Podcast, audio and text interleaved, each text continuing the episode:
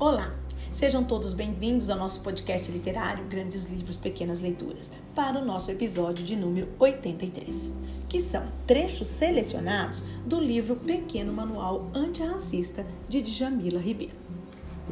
Introdução Quando criança, fui ensinada que a população negra havia sido escrava e ponto. Como se não tivesse existido uma vida anterior nas regiões de onde essas pessoas foram tiradas à força. Disseram-me que a população negra era passiva e que aceitou a escravidão sem resistência. Também me contaram que a princesa Isabel havia sido sua grande redentora. No entanto, essa era a história contada do ponto de vista dos vencedores, como diz Walter Benjamin. O que não me contaram é que o quilombo dos Palmares na Serra da Barriga, em Alagoas, perdurou por mais de um século e que se organizaram vários levantes como forma de resistência à escravidão como a revolta dos malês e a revolta da chibata. Com o tempo, compreendi que a população negra havia sido escravizada e não era escrava, palavra que denota que essa seria uma condição natural, ocultando que esse grupo foi colocado ali pela ação de outrem. Se para mim, que sou filha de um militante negro e que sempre debati essas questões em casa, perceber essas nuances é algo complexo e dinâmico, para quem refletiu pouco ou nada sobre esse tema, pode ser ainda mais desafiador. O processo envolve uma revisão crítica profunda de nossa percepção de si e do mundo. Implica perceber que, mesmo quem busca ativamente a consciência racial, já compactuou com violências contra grupos oprimidos.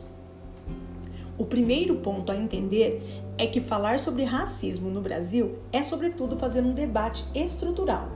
É fundamental trazer a perspectiva histórica e começar pela relação entre escravidão e racismo, mapeando suas consequências.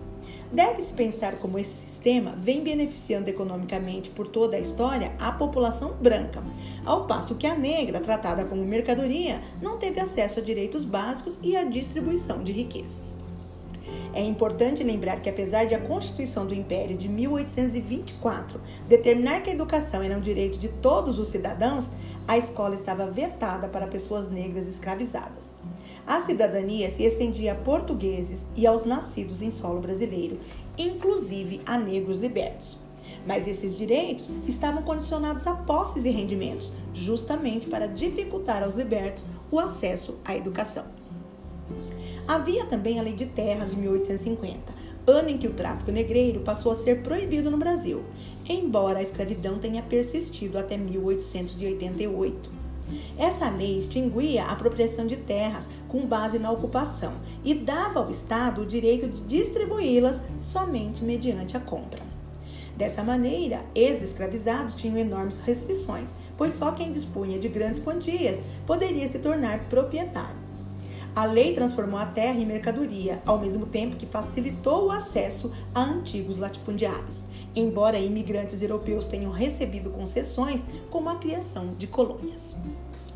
Quando estudamos a história do Brasil, vemos como esses e outros dispositivos legais estabelecidos durante e após a escravidão contribuem para a manutenção da mentalidade casa-grande e senzala, no país em que nas senzalas e nos quartos de empregada a cor foi e é negra.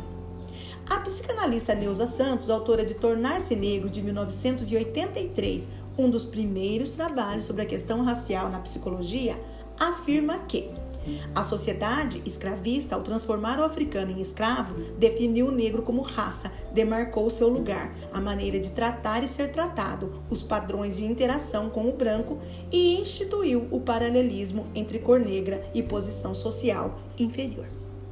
No Brasil, há a ideia de que a escravidão aqui foi mais branda do que em outros lugares, o que nos impede de entender como o sistema escravocrata ainda impacta a forma como a sociedade se organiza.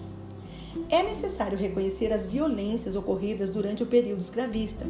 Historiadores como Lilia Schwartz, Flávio Gomes, João José Reis e Nizam Pereira Almeida já comprovaram que essa ideia não passa de um mito. São inúmeros os fatos históricos que a desmentem. Basta lembrar, por exemplo, que a expectativa de vida dos homens escravizados no campo era de 25 anos, bem abaixo da média dos Estados Unidos para o mesmo grupo, 35 anos.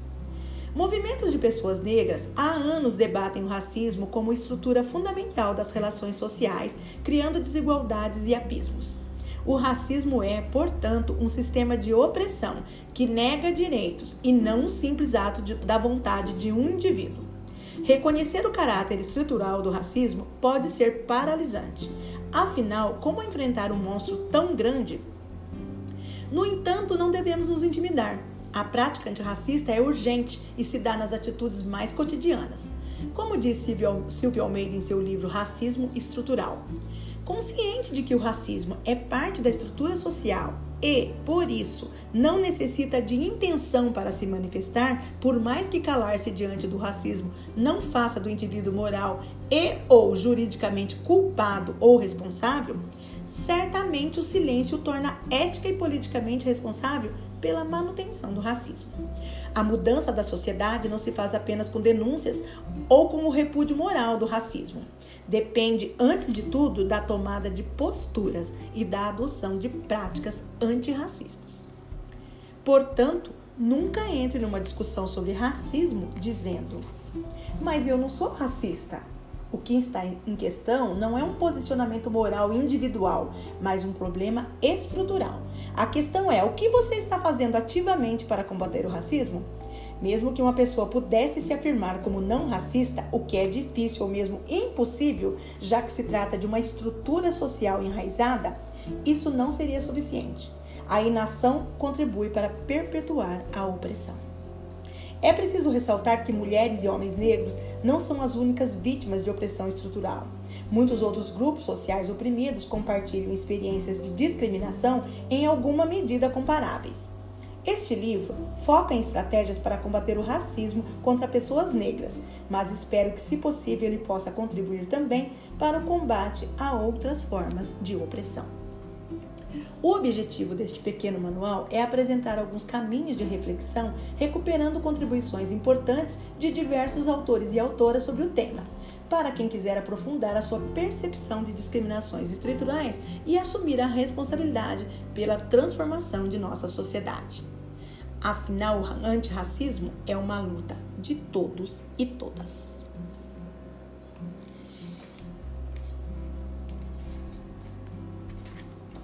Neste pequeno manual antirracista, a autora trata de temas como racismo no ambiente de trabalho, negritude, branquitude, violência racial, cultura, desejos e afetos. Em 10 capítulos curtos e contundentes, apresenta caminhos de reflexões que nos permitem reconhecer a discriminação racial e assim assumir a responsabilidade pela mudança do estado das coisas. Enxergar-se criticamente implica uma série de desafios para quem passa a vida sem contestar o sistema de opressão racial.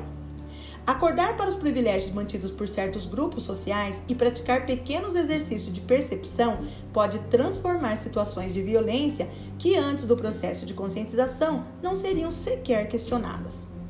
E esse debate não diz respeito apenas aos negros, uma vez que, como esclarece Djamila, o racismo foi inventado pela branquitude, que deve responder por ele.